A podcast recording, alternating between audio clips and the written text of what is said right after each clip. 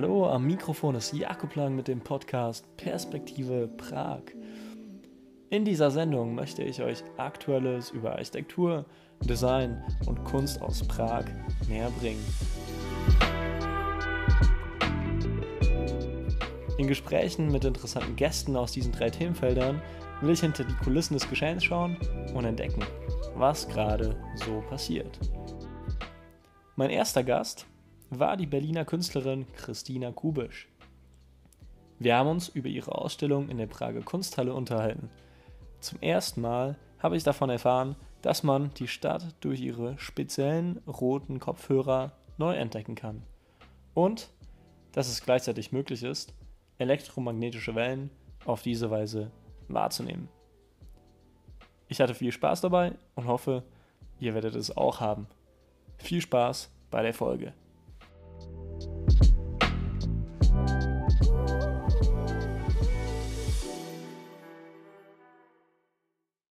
Hallo und herzlich willkommen beim Podcast Perspektive Prag. Mein heutiger Gast ist die Klangkünstlerin und Komponistin Christina Kubisch. Danke, dass Sie die Zeit gefunden haben. Gerne. Wir sitzen zusammen aktuell in der Kunsthalle Braha auf der Kleinseite in Prag. Das Gebäude ist ein ehemaliges Trafohaus aus den 30er Jahren, welches in einen Ausstellungsort transformiert wurde. Sie haben hier in den letzten Tagen Ihr Projekt Electrical Walks vorgestellt und gleichzeitig finden wir ihre Installation Cloud im Rahmen der Ausstellung Kinetismus, äh, welche bis Ende Juni 2022 läuft. Äh, was kann ich mir unter dem Begriff Electrical Walks vorstellen? Also es ist erstmal ein Stadtspaziergang, allerdings äh, nicht so, wie man das kennt. Ähm, die Teilnehmer bekommen große rote Kopfhörer, kabellos, die sie aufsetzen und es ist so etwas wie erweiterte Ohren, könnte man sagen. Ähm, was man hört, sind allerdings nicht akustische Klänge. Es ist nicht Sounddesign, es ist keine Übertragung, sondern es ist direkt das, was um uns herum passiert. Es ist äh, sozusagen das Hören von elektromagnetischen Feldern, die uns umgeben. Äh, diese Kopfhörer sind äh, von mir und einem Ingenieur entwickelt worden und haben Spulen, Kupferspulen auf jeder Seite und diese Kupferspulen funktionieren mittels Induktion, das heißt einfach, äh, so wie Tesla schon damals äh, Strom übertragen hat, ähm, ein elektrisches Feld erzeugt ein anderes und das kann man hörbar machen mit einer kleinen Schaltung. Mhm. Ähm, man geht also eigentlich so in eine Art, in so eine Art Stromspaziergang herum. Das, das klingt, dass Sie äh, nicht nur Künstlerin, sondern auch äh, Physik begeistert sind. Äh, ich bin begeistert, aber nicht sehr talentiert. Ich habe aber nach meinem Musikstudium äh, die Klasse für elektronische Musik, ich lebte damals in Mailand, noch äh, frequentiert. Und da war ich die einzige Frau und es hat mich auch alles gar nicht so interessiert. Und dann habe ich mich entschlossen, nochmal zwei Jahre an der Technischen Hochschule in Mailand Kurse zu belegen, wo ich auch nicht besonders erfolgreich war, was das Wissen angeht, aber wo ich eben auch unter anderem diese Technik entdeckt habe und das äh, gelernt habe, was ich für meine heutigen Installationen brauche. Wenn ich das äh, richtig verstehe, ist, äh, jeder bekommt bei diesem Stadtspaziergang Kopfhörer und läuft durch die Stadt und kann mit seinem Kopf zum Beispiel an einen Bankautomaten näher kommen und hört etwas anderes, als wenn er an der Straßenbahn vorbeiläuft? Oder wie, wie ändern sich die Klänge oder wie, was gibt es da für Momente?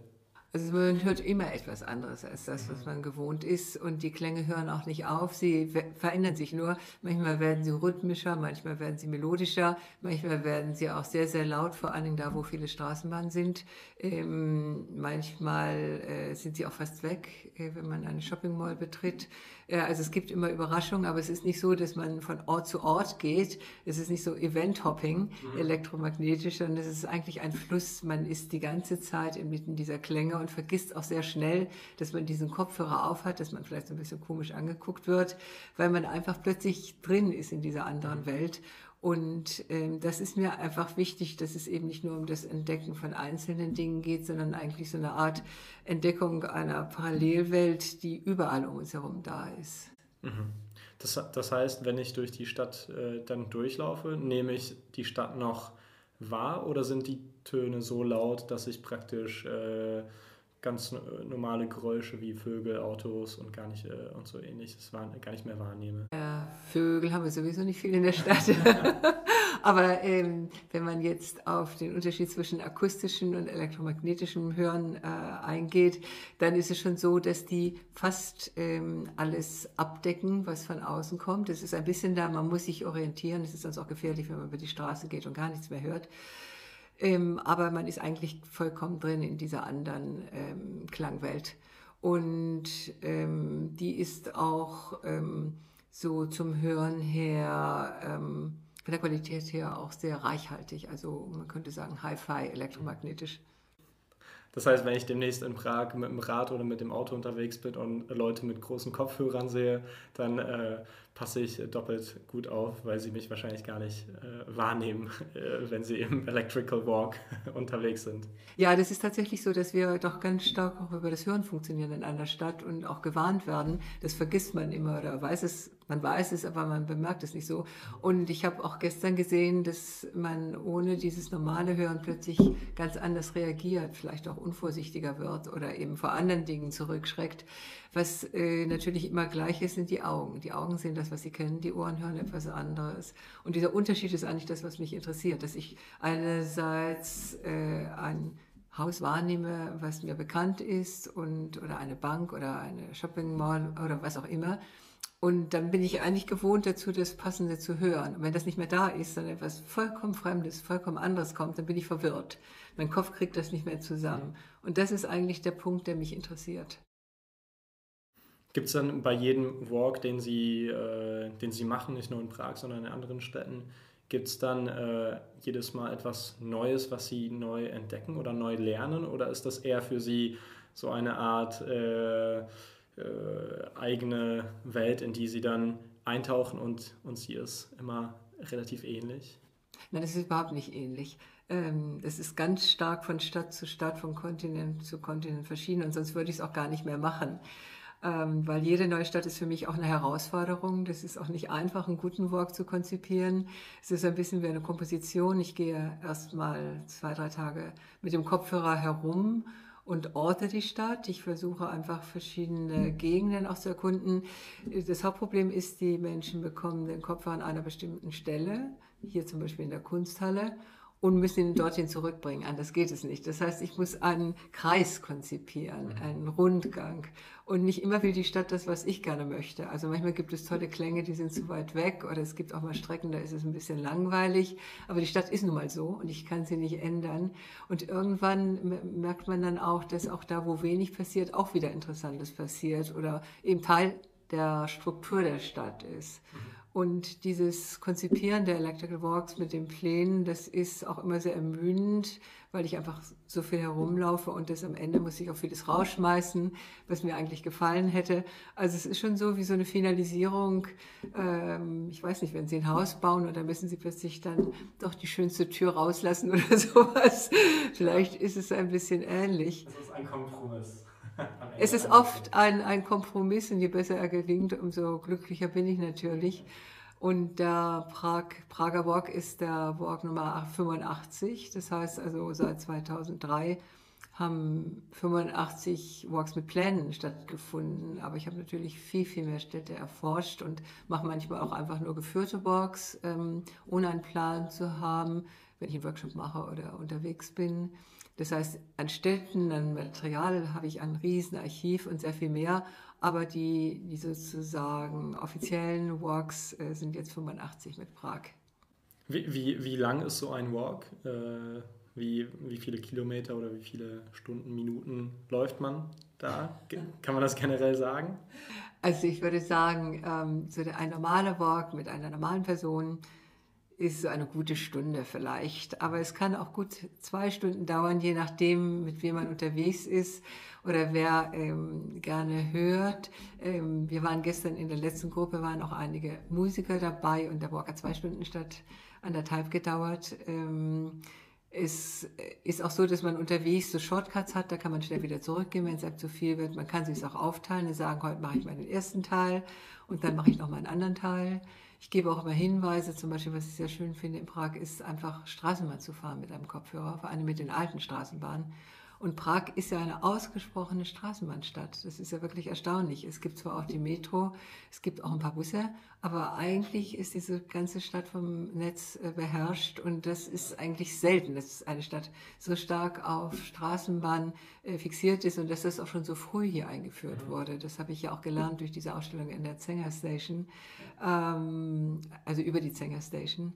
Und ähm, das Straßenbahnfahren ist einfach wahnsinnig schön, weil man sitzt man muss sich nicht bewegen und man guckt raus und es ist so ein bisschen wie, wie Film oder Oper. Ja? Man hört ständig andere Klänge, die zwar ähnlich sind, aber trotzdem sich ändern, so Art elektrischer Gesang und man sieht etwas anderes. Und ich habe viele Fahrten in Prag gemacht, wo ich einfach einsteige, also mir ist egal, wohin ich fahre. Mhm. Hauptsache die Tram klingt erstmal gut. Und dann bin ich auch wirklich in die Outskirts gekommen, nach draußen, habe vieles von der Stadt gesehen, was ich überhaupt nicht kannte, bin wieder zurückgefahren mit einer anderen Tram und es ist auch eine Art, eine Stadt kennenzulernen, die ja. spannend ist. Also für mich jedenfalls. Auch ohne Kopfhörer eventuell. Hinterher auch ohne Kopfhörer, ja. Ja, ja. ja. Schön, schön. Und ich habe gerade die, die, Karte von dem Prager Walk hier vor, äh, vor mir. Ja. Äh, ich muss mich da kurz orientieren. Also der, der Walk äh, beginnt praktisch immer hier in der Kunsthalle, wo wir uns gerade befinden. Dann äh, gehen die Besucher über, äh, über die äh, Moldau auf die andere Seite am, am Rudolfinum vorbei. Das ist der Rückweg. Das ist der Rückweg. Ah, okay. Entschuldigung. Ja, da hat die Karte nicht so gut funktioniert anscheinend. Es gibt so kleine Pfeile. Also wir gehen an, der Stra an den Straßenbahnlinien bis zur ersten Malostranska heißt sie, glaube ich, ja. äh, Metrostation. Wir gehen in den Untergrund, da hört man auch sehr interessante Dinge. Ähm, es gibt so bestimmte Router zum Beispiel in den Metrostationen, die so rhythmische Geräusche machen. Das habe ich auch nur in Prag in dieser Art entdeckt, und zwar in jeder Metrostation. Es muss so ein internes Kommunikationssystem sein. Dann fahren wir eben mit der Metro weiter. Das war nämlich der, das war das Komplizierte. Ich habe mich hier nicht orientiert, dass das die U-Bahn ist, mit, mhm. mit der sie sich da bewegen. Alles klar. Da fahren sie mit der U-Bahn also zur, zur Station Moosdijk am, am Wenzelsplatz.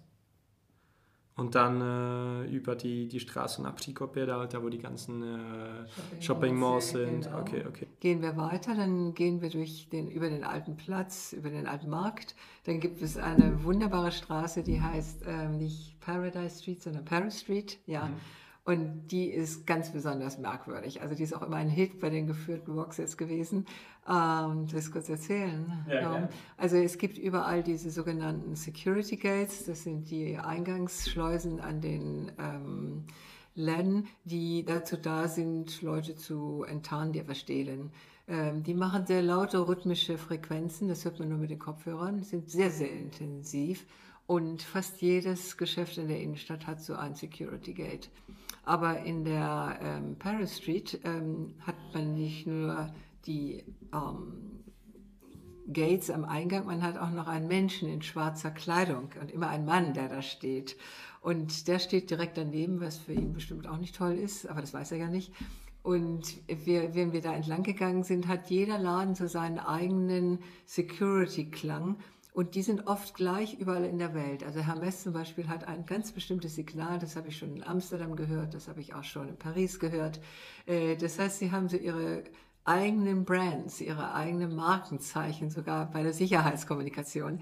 Und dieses Herumgehen und äh, das zu hören und zu sehen, man wird gesehen und dann kommen diese schicken Leute raus mit ihren Täschchen, was sie gekauft haben und selbst steht da mit den großen roten Kopfhörern. Und das schafft so eine Ambivalenz der Realitäten und ist oft auch sehr verwirrend für die Leute, die drin sind, ja, weil sie wissen ja nicht, was wir machen. Wir machen aber nichts Verbotenes.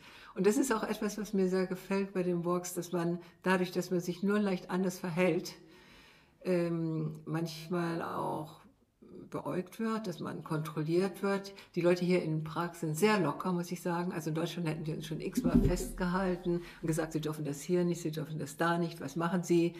Es ist sehr viel mehr Misstrauen. Das ist hier sehr viel leichter alles. Und ähm, man muss sich manchmal auch ein bisschen trauen, erstmal was zu machen, wenn man in einen Laden geht und man schaut sich nicht die Fernseher an. Also man schaut nicht auf die Bildschirme, sondern man geht mit dem Ohr entlang an den Screens dann verhält man sich natürlich auch merkwürdig, nicht? Oder man schleicht sich irgendwo durch so einen Gang äh, immer eng entlang an einer Wand und niemand weiß, warum macht er das, äh, weil man eben etwas Interessantes hört.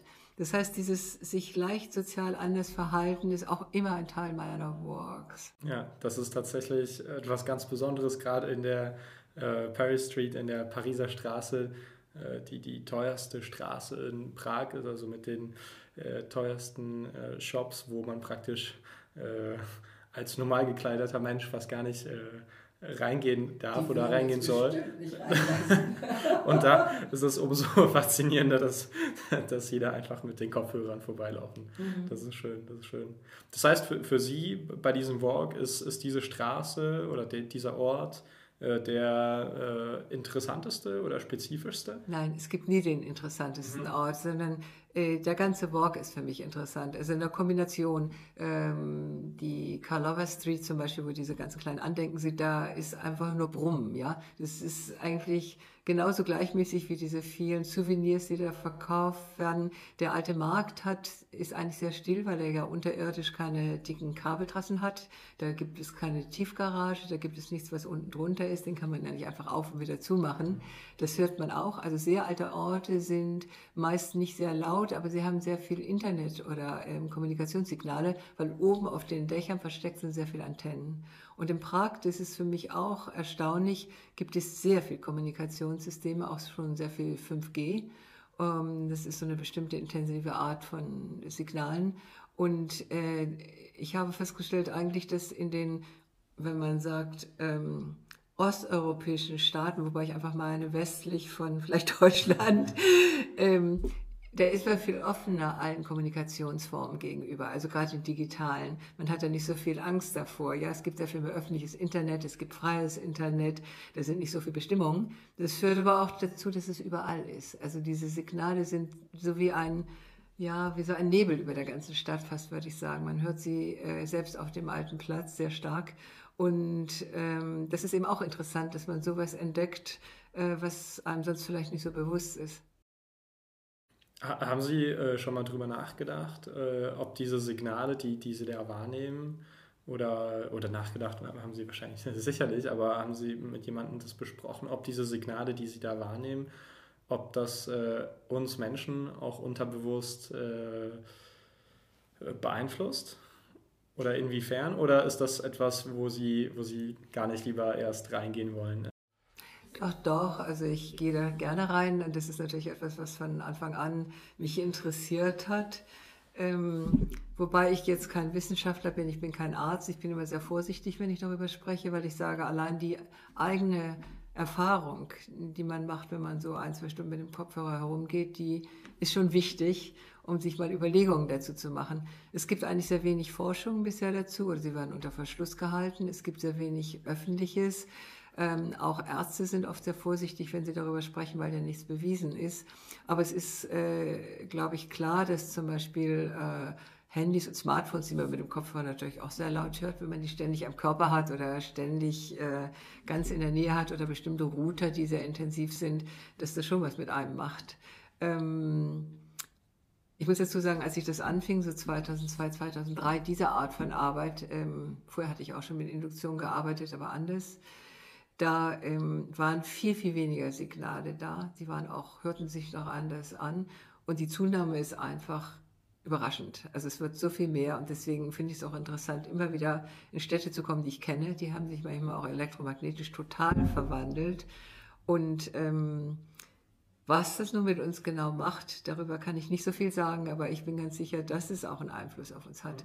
Ähm, es gibt einen Film, ich glaube, der war von 2016, der heißt Was wir nicht sehen, von einer österreichischen äh, Regisseurin, äh, What We Don't See. Und da ging es um elektrosensitive Menschen. Und ich war eingeladen, an diesem Film teilzunehmen. Also es war ein Kinofilm, Dokumentarfilm. Und da ging es eben um Menschen, die äh, angeblich krank sind oder krank werden durch elektromagnetische äh, Strahlung. Und ich habe das vorher nie ernst genommen. Ich habe so gedacht, naja, die laufen so mit ihren komischen Folien herum und sind so ein bisschen komisch, aber eigentlich kann das ja nicht so stark sein. Und seitdem ich dann bei diesem Film dabei war und diese Leute kennengelernt habe und auch dann viel so tatsächliche ähm, ja, ähm, Wirkungen gesehen habe, ähm, denke ich anders drüber. Diese, viele dieser Menschen, die können einfach nur noch in sogenannten White Zones leben, also wo wirklich gar nichts mehr ist an Strahlung. Das gibt es aber kaum. Und äh, manchmal sind die auch schon sehr jung davon betroffen, manchmal erst später. Und es ist eine Zunahme da. Also das ist wissenschaftlich bewiesen. Und ähm, zum Beispiel in Norwegen, in Schweden und so weiter äh, bekommen die eine Rente, auch schon mit 25. Es wird offiziell als Krankheit anerkannt. Aber bei uns heißt es meistens immer noch, das sind Spinner. Spannend, spannend. Äh, wenn ich zurückschaue äh, in die 2000er Jahre, als Sie damit angefangen haben, was war eigentlich für Sie der, der ausschlaggebende Moment, wo Sie dachten, das ist was Interessantes, das ist ein Thema, was ich verfolgen will? Ja, so als Künstler denkt man eigentlich nie, man hat nicht plötzlich so eine Eingebung und sagt, jetzt mache ich mal dies oder jenes. Ähm, bei mir kam das eigentlich dadurch, dass ich während dieser Studien der Elektrotechnik auf das System der Induktion gestoßen bin. Ich dachte, das ist fantastisch, äh, um Klänge zu übertragen. Und viele Jahre habe ich Installationen gemacht mit vielen Metern elektrischem Kabel, in denen Klänge zirkulierten. Und am Anfang hatten die Hörer so kleine Telefonwürfel ähm, die man, das kennen Sie noch gar nicht. Oder äh, damals hatte man große Telefone und stellte die Würfel daneben und musste dann den Hörer nicht an der, am Ohr halten, weil über den Hörer, der auch eine kleine Kupferspule hatte, der Klang in den Würfel geleitet wurde. Also man stellte einfach das Ding so daneben. Und äh, hinterher, sehr viel später, habe ich dann erfahren, dass äh, Nikola Tesla, den ich sehr bewundere, ähm, die erste Invention, die erste Erfindung, die er patentiert hat, war, ich glaube, 1896 ein Telefonverstärker. Also eins dieser Systeme. Das fand ich sehr überraschend. Und ich habe also viele Jahre diese Installationen gemacht, natürlich auch ganz andere Arbeiten. Ich arbeite ja nicht nur mit elektromagnetischer ähm, Induktion. Und als ich nach einer längeren Pause wieder einen größeren Auftrag hatte, hatte ich eine Installation, wo gar nichts funktionierte, weil dauernd irgendwelche Störungen drin waren. Und ich wusste nicht, woher das kam und ähm, habe dann trotzdem gemerkt mit der Zeit, äh, auch mit den schwächeren Kopfhörern, die ich damals benutzt habe, dass es irgendwie aus den Wänden kam. Das kam von oben, von unten. Und der Ingenieur, mit dem ich arbeite, sagte dann, das ist einfach, weil die Zunahme so stark ist inzwischen von Kommunikationssignalen, überhaupt von elektromagnetischen Feldern. Wir haben davon immer mehr, wir brauchen das immer mehr und du kannst es einfach nicht rauskriegen aus deinen Installationen. Da war ich erstmal ein bisschen verwirrt und auch verzweifelt, weil ich dachte, was mache ich denn jetzt? Äh, ich liebe eigentlich dieses System, wo man frei herumgehen kann, wo der Besucher sich selbst bewegen kann, ähm, entscheiden kann, was er hört. Und dann war ich in Tokio 2002 ähm, und habe dort ähm, eine Installation gemacht, eine andere und hatte aber einen sehr äh, sensiblen Kopfhörer mir bauen lassen. Also ich habe dem Ingenieur gesagt, mach mal eins mit einer großen Spule, wir mal hören, was da eigentlich los ist. Und mit dem bin ich dann rumgegangen in Tokio und das war unglaublich. Also ich habe so viele Sachen gehört, ich, ich konnte es kaum glauben. Und ein Freund von mir, der Komponist Alvin Lucier, der jetzt äh, vor kurzem gestorben ist leider, ähm, der sehr viel Raum mit gearbeitet hat, ist dann auch rumgegangen mit dem Kopfhörer und hat mich ermutigt und hat gesagt, also die Stadt kann deine neue Inspirationsquelle sein. Und da habe ich dann ganz konzentriert gleich angefangen, Städte abzuhören. Und der, ähm, der erste Electrical Walk war dann in Deutschland, in Köln. Mhm. Schön. Im Jahre 2003. Ja, und ähm, da haben wir ähm, auch das Geld bekommen, um die ersten Kopfhörer zu bauen, weil das muss ja auch finanziert, finanziert werden alles. Und ich mag kein Sponsoring und ähm, habe das immer selbst finanziert. Ähm, außerdem ist es so, dass wenn man Sponsoring hat, die auch manchmal dann bestimmte Forderungen stellen, wie das dann zu gebrauchen ist. Und das wollte ich alles nicht. Gerade bei so einem dedikaten Thema wie diesem ist das gefährlich, ist es ungefährlich, was macht es mit einem. Da wollte ich einfach wirklich frei sein, die ganzen Arbeiten so zu machen, wie, wie mir das passt. Und ähm, der erste Walk war noch mit handgeschriebenen, fotokopierten Plänen. und inzwischen gibt es eben hier in Prag so richtig schöne Graphic Design. Gibt es eigentlich äh, etwas, wo Sie sagen würden, das äh, sollten Stadtplaner, Architekten, äh, Städtebehörden, äh, alle Leute, die, die nicht nur die Stadt planen, sondern auch die ganzen Kabelleitungen und äh, Infrastruktur, kann man praktisch sagen. Das äh, sollten sie, mh, hm, die sollten einmal diesen Walk machen, um etwas zu verstehen und daraus etwas zu lernen. Äh, Gibt es da Rückschlüsse, die, die man praktisch auch, äh, ja, wo man eine praktische Umsetzung dann finden könnte? Mhm. Also ich weiß, dass äh, in der Architektur schon seit einigen Jahren Forschungen gemacht werden, wie sich die Akustik verhält. Also wie werden Klänge reflektiert, welche Baumaterialien kann man nehmen, wo ist es zu laut. Ähm, ähm, da wird immer noch nicht genügend drüber nachgedacht, denke ich, aber es gibt so ein Anfangsbewusstsein jetzt dafür, dass eben auch die Akustik bei der Planung sehr, sehr wichtig ist und nicht nur, wie das Gebäude aussieht. Ähm, was nun die ganzen elektromagnetischen oder elektrischen Leitungen angeht, gibt es auch teilweise ein Umdenken, glaube ich schon, dass man versucht, das zu bündeln, dass man versucht, ähm, äh, die Leitungen so zusammenzuführen, dass sie ähm, auch aus praktischen Gründen nicht zu sehr stören. Wo es aber gar keine Forschung gibt, sind eigentlich die ganzen ähm, Server Center, die ganzen Router, die ganzen Antennen, die werden einfach irgendwo hingeknallt, würde ich sagen. Und vor allem weiß man ja auch, dass die ganzen ähm, Orte, wo die Informationen gebündelt werden, also die äh, Serverfarms, die sind ja nicht in der Stadt, die sind ja irgendwo anders. Und zwar meist auch in Ländern, oft, wo es nicht so strenge Umweltgesetze gibt. Und die sind ja nicht leise, die sind oft sehr laut, weil die müssen sicher sein. Und damit äh, sie sicher sind, muss es auch Notstrom geben. Das heißt, Dieselaggregate, die werden dann alle paar Tage mal eingesetzt und ausprobiert. Das ist ein, das stinkt, das ist wahnsinnig laut. Das kann man nur irgendwo in der Natur machen, aber nicht in einer Stadt. Deswegen gibt es die nicht. Und äh, diese, dieser Stromverbrauch zum Beispiel, ja, der ja vielleicht nicht direkt die Architektur betrifft, aber ganz wichtig ist, der ist unglaublich. Und das ist den meisten Leuten einfach nicht klar, dass wenn sie ihr, ihr Handy benutzen, dass sie damit nicht das Handy selbst, der Strom ist, ist nichts, aber was sie in Gang setzen damit an Informationsfluss und an, an ähm, Quellen, das ist natürlich ein, ein wahnsinniger Stromverbrauch. Und da gibt es gerade ein Bewusstsein, was wirklich äh, immer mehr da ist. Also, dass man Forschung darüber macht, dass zum Beispiel so ein Server-Center in einer Woche so viel verbraucht wie eine Kleinstadt in Deutschland an Strom. Äh, ich glaube, das kann ganz interessant sein. Ähm, und insgesamt Shoppingcenter sind zum Beispiel furchtbare Orte, einfach weil es so wahnsinnig viel an elektromagnetischer Strahlung gibt. Es wird aber immer so verhübscht, ja, so kleine Quellen und hübsche Bänkchen und ein paar äh, Trockenblumen und so weiter. Und äh, ich glaube, so kann das auch nicht funktionieren. Man fühlt sich einfach nicht wohl in den meisten Shoppingcenter, man ist froh, wenn man wieder raus ist. Also ich jedenfalls. Ansonsten denke ich, man muss es einfach mal ausprobieren, weil das auch ein Phänomen ist, was noch relativ neu ist und nicht erforscht ist. Ja, ich, ich, ich finde also persönlich, dass es äh, etwas sehr Schönes ist, dass sie diese Electrical Walks machen, dass sie vielleicht nicht äh, äh, prinzipiell nicht, äh, also keine Antwort suchen, ob etwas gut ist oder ob etwas schlecht ist, dass sie praktisch einfach den äh, Status quo mit, mit, ihrer, äh, mit, mit ihrer Technologie äh, den Leuten näher bringen und dass man, dass man einfach schön ja, das wahrnimmt, wovon wir vielleicht mal in der Schule im Physikunterricht gelernt haben, wo uns gesagt wurde, tu, äh, legt, euer, legt, euer, Handy äh, nicht ans Bett, weil da gibt es elektromagnetische Strahlung. Aber wenn man diese Strahlung nicht sieht, dann kann man sich das ja schon irgendwie äh, nicht gut vorstellen. Toll, dass man Ihnen das in der Schule schon gesagt hat. Mir hat das keiner gesagt. Ja, ja, aber ich hatte damals auch noch kein Handy. Ähm, generell ist es so, es ist immer so eine Art ähm, Zwiespalt für einen Künstler mit Messages. Also oft wird man gefragt, was willst du denn damit sagen? Ja, wenn ich das einfach sagen könnte, bräuchte ich kein Künstler zu sein. Also eigentlich wird die Antwort transportiert durch die Arbeit selbst.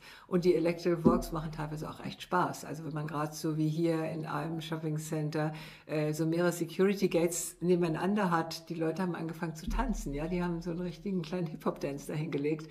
Sowas ist natürlich auch äh, irgendwie schön. Und ich glaube, man kann die Technik weder verdammen, noch kann man sagen, sie ist ist äh, ungefährlich, es ist beides. Es hängt, hängt davon ab, wie wir damit umgehen. Und das möchte ich vielleicht auch bewusst machen, nicht? Also äh, sehr, ein sehr, sehr interessantes Thema für mich. Äh, als, ich, als ich mir Ihren äh, Lebenslauf angeschaut habe, ist das aber, sind das nicht nur Electrical Walks. Äh, wenn ich das so für mich zusammengefasst habe, sind Sie praktisch äh, ja auch Musikerin, Sie sind Künstlerin, Sie haben Malerei studiert, wenn ich das richtig verstanden ja, habe. Zwei Jahre. Zwei Jahre. Äh, jetzt unten in der Ausstellung in der Kunsthalle ist äh, Ihre Installation Cloud. Mhm. Äh, verstehen Sie sich selbst als, äh, sag ich mal, Renaissance-Person, Allgemeinkünstlerin, die äh, gerne verschiedene Richtungen ausprobiert und das, das ist die, die Quelle? Oder äh, wie, wie, wie kommen Sie auf äh, zum Beispiel Ihre Installation, die, die gerade jetzt unten steht? Also die Frage mit der Installation kann ich leicht beantworten. Die Cloud ist ein Gebilde aus insgesamt 1800 Meter Kabel. Äh, es ist ein äh, Gebilde, das hängt von der Decke. Es sieht aus wie eine riesen schwarze Wolke. Sie ist schwer und sie ist sehr physisch. Und wenn man heute an das Wort Cloud denkt, denkt man ja heute eher an äh, Datenspeicherung als an den Himmel. Und das ist in der digitalen Welt ja immer so. Also schon früher gab es die Begriffe wie Maus oder wie Web. Äh, es sind alles Begriffe aus der Natur. Und sehr oft wird ja auch die, stellt die Werbung einfach jemand mit einem Laptop da auf der Wiese sitzt und ganz glücklich so vor sich hin macht. Und das ist eben, wir sprachen ja vorhin über die Server Center und so weiter, ist natürlich eine Irreführung. Und äh, die Cloud ist auch ein bisschen ironisch gemeint, weil die Klänge, die darin zu hören sind, auch über das Prinzip der Induktion wieder, also die Leute bekommen kleinere Kopfhörer, können drumherum gehen, können unten drunter gehen, äh, können stehen bleiben. Es sind insgesamt 14 Klänge. Die sind alles Klänge ähm, eben von Routern, von Stromerzeugung, von äh, Computern, von Datenspeicherung. Also genau aus dieser Welt, die die Cloud sozusagen bedient. Sie klingt auch ziemlich tief und äh, intensiv. Und ähm, ich habe das mal so ein bisschen beobachtet, wie die Leute sich dem nähern. Und das ist eben sehr lebendig, weil sie sich selbst sozusagen was zusammenmixen können. Nicht? Also auch wieder dieses Prinzip des Gehens, des sich Bewegens, des nicht Stillstehens, des Teilhabens. Und da habe ich eine Menge Arbeiten gemacht. Es gibt auch eine Arbeit, eine frühe Arbeit von mir, die heißt Mouseware. Da geht es um Computermäuse noch, so die ersten Computermäuse, die es damals gab. Und ähm, ich habe eine neuere Arbeit, die heißt eben äh, Weaving. Da geht es um das Weben, aber auch um das digitale Weben. Und ich beziehe mich sehr oft auf diesen, diese hybriden Na Namen äh, aus der äh, digitalen Welt, die die Natur sozusagen äh, imitieren wollen. Ähm, was die andere Frage angeht, ähm, ich denke, es gibt keine so große Trennung zwischen Musik, bildender Kunst und Performance. Es sind alles Dinge, äh, die zusammengehören, so wie wir Augen und Ohren haben. Aber gerade in der klassischen Zeit ist natürlich die Musik stark getrennt worden von der bildenden Kunst. In anderen Ländern ist das ganz anders oder in, sagen wir mal, äh, Bereichen, äh, die wir ethnologisch nennen oder so, da wird nicht so getrennt. Das, das ist einfach, es gehört alles zusammen. Und ich bin immer wieder überzeugt, dass man auch nicht so trennen sollte. Das war mein Problem damals beim Studium, dass ich erst Malerei studiert habe und da gab es keine Musik. Es gab ja damals auch keine Medienkunst. Es gab ja auch kein Internet. Es gab kein Google. Also woher sollte ich wissen, dass es sowas gibt wie vielleicht Klanginstallation? Die gab es ja auch noch nicht. Ja. Genau, also äh, ich, wenn ich das richtig verstehe, gehören Sie praktisch zu den äh, ersten Sound Artists, die sich überhaupt in Deutschland, in Europa äh, damit auseinandergesetzt haben. Ja, es gab schon ein, zwei, die zehn Jahre älter waren, die auch schon angefangen haben, vor allen Dingen auch in New York, ähm, die ich dann auch bald kennengelernt habe. Aber es gab eigentlich viele parallel arbeitende Künstler, die irgendwie weg wollten von dieser starren Trennung in Galeriekunst, in klassisches Konzert. Und wir haben uns dann alle kennengelernt, meist auf Festivals, weil es gab ja keine andere Art, sich zu informieren. Und das war dann aber auch eine sehr intensive Art der Auseinandersetzung. Und sehr bald gab es in den 80er Jahren dann viele kleine, schlecht bezahlte, aber sehr schöne Festivals, wo man eben auch raumbezogen gearbeitet hat. Und genau das finde ich auch so äh, interessant und wichtig, dass damals die Städte uns als Künstlern einfach unendlich viele Räume zur Verfügung gestellt haben. Da gab es verfallene Fabriken, da gab es irgendwelche brachliegenden Gelände, da gab es irgendwelche Gärten und Parks, die nicht besonders genutzt wurden. All das ist heute ein Traum. Heute wird ja wirklich jede Ecke bebaut und jeder kleinste Zipfel noch irgendwie ausgenutzt. Das heißt, ortsspezifische Kunst heute ist etwas ganz anderes als vor 40 Jahren weil diese Räume nicht mehr existieren. Aber mhm. damals konnten wir uns austoben und ich habe unendlich viele raumbezogene Arbeiten gemacht. In einer spezifischen Stadt oder? Ja, in verschiedenen Städten, wo meistens waren es Festivals, äh, die dann auch tatsächlich schon sagten, wir unterscheiden nicht zwischen Musik und bildender Kunst und hast du Lust, was zu machen, such dir mal einen Ort aus und dann hat man losgelegt, ja. Gesagt, darf ich hier? Ja, na klar. Und äh, vieles hat dann auch nicht funktioniert und der Strom hat nicht funktioniert. Das war auch immer ein bisschen risikoreich. Das alles ist Geschichte heute. Sie äh, kommen aus Bremen oder sind in Bremen geboren, wenn ich das richtig. In Bremen, in, in Bremen geboren, leben heute aber in, in Berlin. Ja. Und äh, elektronische Musik oder, oder äh, ja, ich sag mal, elektronische Musik ist, ist ein Thema, mit dem Sie sich schon seit äh, Jahren beschäftigen. Ja, schon eigentlich immer. Also beim Studium schon habe ich elektronisch, die klassische elektronische Musik ähm, ähm, studiert. Natürlich ist das, was man in einem anderen Sinn unter elektronischer Musik versteht, ähm, natürlich etwas ganz anderes, besonders in Berlin. Und ja, ja, ja. Und mein Lebenspartner ist äh, Musiker in dem Bereich und durch ihn habe ich eben auch sehr, sehr viel kennengelernt, was ich vorher gar nicht kannte. Das ist äh, für mich sehr, sehr spannend, aber oft gerade bei den, den Klängen, die ich habe, sagt man, das klingt ja auch wie Techno. Das klingt ja, also gerade gestern hatte ich einen Teilnehmer, der Producer ist hier in der Tschechei und er sagte, kann ich diese Klänge aufnehmen? Ich möchte damit was machen, ja. Ähm, ich finde das sehr inspirierend äh, und auch schade, dass auch da wieder so getrennt wird zwischen dem, dem, was an den Konservatorien oder Musikschulen gelehrt wird, zwischen dem, was in anderen Bereichen ist. Also diese Unterscheidungen und Abgrenzungen sind heute immer noch sehr stark. Und äh, es bedeutet, also wo Sie gerade sagen, dass Sie gestern mit jemandem äh, in Kontakt waren, der Ihre Klänge für seine elektronische Musik äh, benutzen will, äh, sind Sie da, äh, also Sie, Sie haben ja ein großes Portfolio an äh, Klängen, das man auch auf Spotify zum Beispiel finden kann. ich habe mir einige von diesen Kompositionen oder wie, wie, ich das richtig nennen soll, äh, angehört. Komposition, Komposition ist das richtige Wort. Wunderbar. Auch wenn es keine Geigen sind. ja, es ist, es ist was absolut anderes äh, für mich, was, was ganz Neues. Und äh, wenn ich an äh, Techno-Festivals in Berlin oder äh, in, da in der äh, Ecke äh, nachdenke, dann höre ich Teile dessen, was sie produzieren, praktisch in, äh, in der Musik, die relativ populär ist, würde ich sagen, heute. Mhm. Ja, ja. ist praktisch, also wo, wo kann man ihre Musik dann live erleben? Ist das bei Festivals oder wie? Wie passiert ja, das? Es ist einfach, ich bin doch mehr noch in diesem Bereich der experimentellen Musik eigentlich eingetaktet. Also manchmal mache ich auch selbst Performances, die allerdings dann nicht so techno sind, sondern eher mit elektromagnetischen Feldern äh, sind. Ich arbeite mit einer Schlagzeugerin, äh, Katharina Ernst, sehr viel zusammen. Für die habe ich auch mehrere Stücke gemacht. Es gibt auch Komposition mit klassischen Instrumenten, elektromagnetischen Feldern. Also ich bin mehr in dem Bereich eigentlich unterwegs, weil ich bin nun einfach mal keine Musikerin dieser elektronischen Szene. Ähm, aber ich höre es einfach sehr gerne. Und vielleicht, ähm, ich bin dabei, gerade ein paar neue Releases zu machen in der Richtung. Äh, vielleicht ja, trifft es da dann auch noch mehr auf neue Felder, wo man das hören kann. Ja, ich aber glaub, das wäre wunderbar. Ja, ich werde mich bemühen. Gibt es Festivals in Berlin, wo Sie äh, jetzt selbst noch gerne hingehen? Ja, ich gehe eigentlich fast äh, zu allen Festivals hin. Also Transmediale ist natürlich ein Ort. Ähm, Ultraschall finde ich auch sehr interessant und ähm, selbst war da, also es ist ja so, dass die guten Festivals in Berlin eben auch heute von bis gehen. Also selbst die Akademie der Künste, in der ich Mitglied in der Sektion Musik bin, die machen auch heute schon was mit Techno, ja. Mhm. Also vielleicht, weil sie modern sein wollen, aber es ist nicht mehr in, in Berlin selbst nicht mehr so abgegrenzt. Und ich gehe nicht dahin, wo meine Freunde was machen. Und die sind sehr unterschiedlich. Vielleicht noch eine äh, ganz äh, andere Frage. Es interessiert mich immer, ähm, als, Sie, äh, als Sie in der Schule waren oder nach dem Abi, als Sie angefangen haben zu studieren.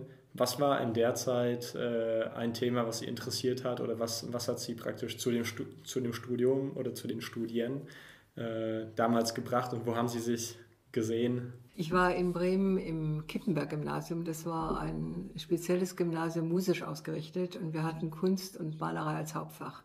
Und das war einfach toll. Äh, weil so vom Elternhaus hatte ich nicht so viel Unterstützung und wir wurden in Musik genauso benotet wie in Mathe, das war gleichwertig. Wir hatten ein eigenes Schulorchester, in dem ich gespielt habe. Wir hatten einen ganz tollen Kunstlehrer, der mich ermutigt hat und gleich von Anfang an schon in dieser Schule hatte ich gleichzeitig dieses Interesse für Musik und bildende Kunst oder Malerei. Und für mich war ganz klar, ich mache irgendwas mit Kunst nach dem Abi. Und äh, wir hatten kürzlich ein Klassentreffen nach so vielen Jahren. Und von den äh, 20 äh, Mitschülerinnen haben 18 einen künstlerischen Beruf ergriffen in irgendeiner Art und Weise. Als Galeristin, als Lehrer, als Künstler selbst. Also es hat uns alle sehr, sehr geprägt ja. und sehr gut getan. Ich weiß nicht, ob es heute noch solche Gymnasien gibt. Das war ein absolutes experimentelles Feld damals. Und das hat mir sehr gut getan. Und danach war es aber so, dass ich dachte, na gut, ich mache erstmal bildende Kunst, da habe ich mich auch sicherer gefühlt und Musik kannte ich ja nicht viel, siehe kein Google, kein Internet und Klassik fand ich auch nicht so spannend. Und dann hat der äh, Professor, bei dem ich dann in Stuttgart studierte, Sonderbock hieß dann, ähm, dänischer abstrakter Maler, gesagt, also irgendwie ist die Malerei nicht so deine Sache, ja, du solltest was anderes machen. Und ich wusste nicht was, also habe ich dann angefangen, Musik zu studieren. Da ähm, habe ich dann sehr schnell aber auch Ärger bekommen, weil ich habe eben mit der, hatte dann Querflöte als Instrument, hatte aber nebenbei noch so eine Popgruppe, wir sind viel aufgetreten. So. Das war in Österreich, das war in Graz? Das war schon vorher. Ah, das war schon vorher. Das war schon in Hamburg schon. Ja, ja. Und da haben wir auch so ein bisschen Jeff mäßig und, und naja, also so alles mögliche Zeug gespielt. Dann kam der erste Plattenvertrag und dann in dem Moment habe ich gemerkt, das ist auch nicht mein Ding. Ich will nicht auf der Bühne stehen, ich bin kein Bühnenmensch. Also ich ähm, hätte ganz gut improvisieren können. Ähm, dachte dann, ich gehe nach Graz an genau die Jazzakademie dort und lerne das mal richtig ähm, von Hamburg aus und habe das auch gut gelernt war in New York äh, eine kurze Zeit und habe gemerkt, ich habe überhaupt nicht das Talent. Das haben andere Leute, die haben das einfach so, ja. Ich muss mir das mühsam aneignen und ich werde nie richtig ähm, überzeugend so sein, dass es mir auch leicht fällt. Ich wollte aber was machen, wo ich dahinter stehe, wo ich mich wirklich entwickeln kann, ohne so viel ähm, Außendruck zu haben. Und ähm, dann habe ich nochmal klassisch mein Musikstudium zu Ende gemacht und bin in die Komposition gegangen von der Komposition dann zur elektronischen Musik und von da dann und so weiter. und da haben Sie dann das Gefühl bekommen, okay, ja. hier, hier bin ich richtig. Ja, auch in der richtigen Zeit war das dann, weil ich auch wieder sehr viel in New York war und eben Leute wie Phil Nieblock und Daniel Lockwood und äh, Pauline Oliveros kennengelernt habe, war mit denen befreundet und da habe ich gemerkt, es gibt tatsächlich eine andere Kunst, die nicht auf diesem klassischen Kanon basiert, der uns immer aufoktroyiert wird den ich auch schätze, aber das ist ja nicht das Einzige. Und ich habe mich sehr frei gefühlt dadurch. Und es war also nicht, ähm, es war auch die Zeit. Die Zeit war gut damals. Das war eine, Auf eine Aufbruchszeit. Ja. Wie, wie alt waren Sie in der Zeit? Ja, so 23, 24. Ja, also, also es ist faszinierend, weil äh, Sie in, aus meiner Perspektive in zwei, drei ganz verschiedene, Sie sagen, dass es nicht verschieden ist, aber für mich sind es schon verschiedene Themen, äh, sich bewegt haben und dann äh, trotzdem noch äh, mutig genug waren. Also, weil ich glaube, man muss mutig sein, wenn ja, man eine, eine Zeit lang, ja, mhm. wahrscheinlich damals noch, damals noch mehr als heute. Auf jeden Fall, weil es wurde immer gesagt, ja, die kann doch keine Musik, die macht doch was anderes, ja. Es war gut, dass ich meine Diplome, also meine Ausbildung hatte, weil ich konnte immer sagen, immerhin habe ich ein offizielles Flötendiplom ja. und äh, sowas, nicht? Aber es war schon so, dass man auch selbst drunter gelitten hat.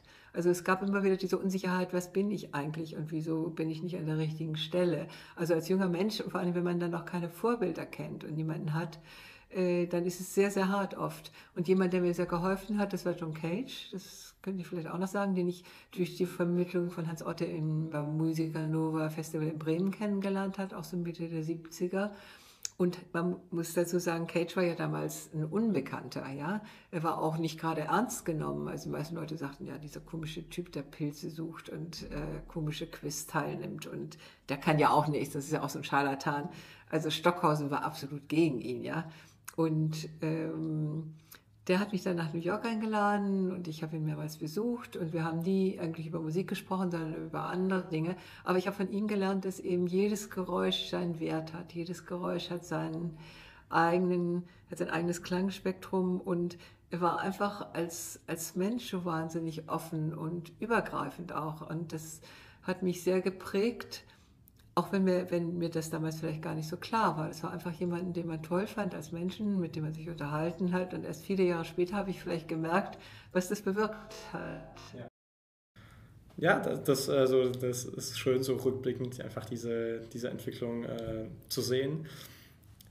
Ich habe auch noch äh, gelesen, dass Sie Professorin sind oder, oder waren oder praktisch auch das, was Sie können, gelehrt haben an äh, Universitäten. Haben Sie heute das Gefühl, dass Sie äh, praktisch das, was Sie in den 20, 30 Jahren, in denen Sie in, äh, was, praktisch das tun, wofür Sie heute bekannt sind und äh, äh, das, was Sie machen, dass Sie es weitergeben wollen an die äh, Generation, die heute Soundkünstler sind? Also Soundkünstler in dem Sinne gibt es heute gar nicht mehr so. Also dieses äh, Klangkünstler ist fast ein altmodisches Wort. Nicht heute machen die meisten wirklich mehrere Dinge gleichzeitig und sehen sich als das und das und das. Ähm, ich habe äh, viel unterrichtet als Gastprofessorin, zuerst in Paris, in Berlin. Dann hatte ich die Professur in Saarbrücken, äh, wo ich auch, ähm, ein, es war die erste deutsche Kunstschule, die ein Tonstudio hatte. Das habe ich gegründet. Ich habe den Bereich audiovisuelle Kunst eingerichtet. Und ich hatte überraschend, das war für mich überraschend, sehr viele Männer, die bei mir studiert haben. Ich wollte eigentlich Frauen haben, aber es gab Männer, die mit diesem offiziellen elektronischen Studium gar nicht so viel am Hut hatten, die eben andere Dinge machen wollten. Und ähm, ich hatte sehr viel Ärger auch an der Kunsthochschule selbst. Äh, das waren nur zwei Frauen insgesamt und was ich machte, war denen oft auch nicht konform genug. Also am Anfang musste man sehr, sehr kämpfen, auch mit dieser Art zu unterrichten und mit Leuten unterwegs zu sein und zu sagen, es ist viel wichtiger, dass wir irgendwo eine Ausstellung oder ein Konzert machen, als nur in der Hochschule rumzuhocken. Ähm, also das Unterrichten, ja, das war schon auch für mich toll, weil ich habe immer viel Feedback bekommen. Heute mache ich nur noch Workshops, weil mir das einfach viel zu zeitaufwendig ist und ich bin ja auch äh, offiziell pensioniert. Das habe ich so schnell gemacht, wie ich konnte, damit ich wieder Zeit habe. Aber es ist immer schön, ähm, Workshops zu machen und oft kommen auch junge Leute auf mich zu und fragen, ob sie meine Assistenz bei mir machen können. Oder also ich kriege einfach immer viel zurück. Also das äh, ist, ist schön, dass, dass, dass, sie, dass sie da äh, einfach äh, von diesen Leuten dann auch äh, angesprochen werden. Und, äh, Unbedingt, ja. ja. Ja. Vielleicht habe ich noch eine Sache zu Prag. Ja, klar, sehr, sehr gerne. Ja, also weil es ja auch um Stadtplanung und Architektur ja. geht. Und in äh, jedem Walk versuche ich eigentlich so etwas einzubauen, was ich die ähm, ja, Dirty Places nenne. Also so ein bisschen die Orte, die nicht so schön sind, nicht so konform sind, nicht so geleckt sind, nicht so gestylt sind, nicht so fashionmäßig. Ich war in Prag in den 80er Jahren. Ich hatte eine Ausstellung, das hieß, glaube ich, Berliner Künstler in Prag oder so. Im Haus der Steinerne Glocke, weiß ich noch, war das. Und da war Prag eine ganz andere Stadt. Also sie war rau, sie war auch sehr unterschiedlich, sie war auch schwierig. Es gab viel Kohlegeruch und es war einfach so insgesamt eine Stadt, die einem auch sehr fremd in vielen Dingen war. Und wenn ich heute Prag sehe, dann ist es natürlich eine sehr, die Innenstadt von Prag davon kann ich jetzt sprechen, eine äh, Stadt, die einem sehr vertraut ist, also die abgesehen von den schönen Bauten selbst sehr wenig Überraschungen bringt, was so das außergewöhnliche, äh, vielleicht andersartige Flair hat. Und ich habe bei bei der ganzen Recherche von dem Borg eigentlich nur einen einzigen Dirty Place gefunden vor so anderthalb Monaten. Und als ich jetzt zurückkam, wurde der auch gerade renoviert und sauber gemacht. Und noch ist er da, aber in zwei Monaten gibt es ihn vielleicht auch nicht mehr. Und das ist etwas, was ich nicht nur in Prag äh, feststelle, sondern überall in der Welt. Also viele Städte, die eben, ob das um Krakau ist oder Rom oder Florenz oder wo immer, es gibt immer mehr Fassaden mit entkernten Häusern. Dahinter ist dann was ganz anderes. Und manchmal habe ich das so ein bisschen das Gefühl, es gibt so eine große Gleichheit. Es gibt auch eine, wenn ich das sagen kann, fehlt die Seele so ein bisschen in dieser, diesen ganzen Häusern, wenn man diese einfach so nur noch vorne was lässt und alles andere wegnimmt. Und ähm, das entdeckt man vielleicht auch so ein bisschen äh, mit den, bei den Electrical Walks, ja. Also alle haben sich gefreut, am Ende durch diesen komischen Durchgang da an der Charles Bridge äh, zu gehen, weil der doch irgendwie noch so ein paar Einblicke hat in so ein paar düstere Ecken und so und auch ganz anders klingt. Das ist tatsächlich ein sehr komischer Ort, wo ich mir jedes Mal denke, wie kann er dort sein? Sie meinen diesen ja. äh, schmalen Fußgängerweg genau, genau. zwischen Caravelasia ja. und äh, dann praktisch der, ja. der Karlsbrücke. Der wird aber jetzt gerade massiv gesäubert und umgebaut. Ja, äh, aus, aus der Perspektive eines Pragers sage ich endlich. Ja. Aber natürlich, man, äh, es hat seinen Flair. Ja. es hat seinen Charakter. Mhm. Ja, tatsächlich ist diese Gentrifizierung generell äh, etwas Spürbares, etwas Spürbares in den äh, Zentren der Städten. Da, da bin ich mir ganz sicher, äh, wenn ich da in äh, äh, Budapest, Wien, München, Prag bin, ja. gibt es da sehr, sehr viele Ähnlichkeiten. Aber ich kann Ihnen versprechen, wenn Sie nächstes Mal in, in äh, Prag sind, dann kann ich Ihnen auch äh, Dirty Places zeigen, oh, die äh, auf jeden Fall im alten Zustand sind. Ja. Es gibt einen Ort, äh, der Bahnhof Holesowitsche, der ist auch schon renoviert worden. Ich bin immer dort angekommen aus Berlin. Aber es gibt so ein paar Ecken auch drumherum, die äh, auch sehr interessante, fast analoge elektromagnetische Felder haben die Ecke wird jetzt auch so ein bisschen äh, gentrified, also da wird ja auch viel gebaut. Aber es ist, glaube ich, so, dass ich einfach rausgehen muss aus dem Zentrum von Prag, um diese anderen Ecken zu finden. Ja, ich, ich, ich glaube, so ist es. Ich glaube, sobald man 15 Minuten, 20 Minuten rausläuft, dann, ja. dann findet, man, äh, findet man schon diese Orte. Mhm. Sie Gut. Sehnsucht nach dem Unvollkommenen. Ja. Wenn es zu perfekt wird, dann, dann will man wieder das, das andere. Ja, ja. Natürlich braucht man einen Ausgleich. Mhm. Äh, Wunderbar, ich, ich bedanke mich äh, ganz herzlich für dieses äh, Gespräch. Das war sehr nett für mich, ein äh, großer Eye-Opener in ein äh, Gebiet, was für mich absolut neu und unerforscht ist. Also äh, Sie haben mich definitiv dafür motiviert, äh, mal durch die Stadt mit Ihren Kopfhörern durchzulaufen und Sachen wahrzunehmen, die ich noch nie gehört habe. Und außerdem sehr inspirierend für mich, dass äh, es sich lohnt, einfach eine Zeit lang äh, seine eigene Richtung zu suchen, äh, bis man einfach das Gefühl hat, dass das ist es und äh, es dann auch äh, durchzuziehen und sowas Schönes zu machen wie Sie. Äh, dann also vielen Dank für das Gespräch. Ja, ich danke auch. Auf Wiedersehen.